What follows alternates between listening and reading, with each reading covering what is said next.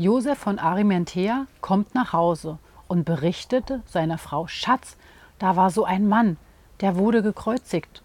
Und weil er mir so leid tat, habe ich ihn unser Grab überlassen. Darauf die Frau: Wie bitte? Unser neues Familiengrab? Bist du verrückt geworden?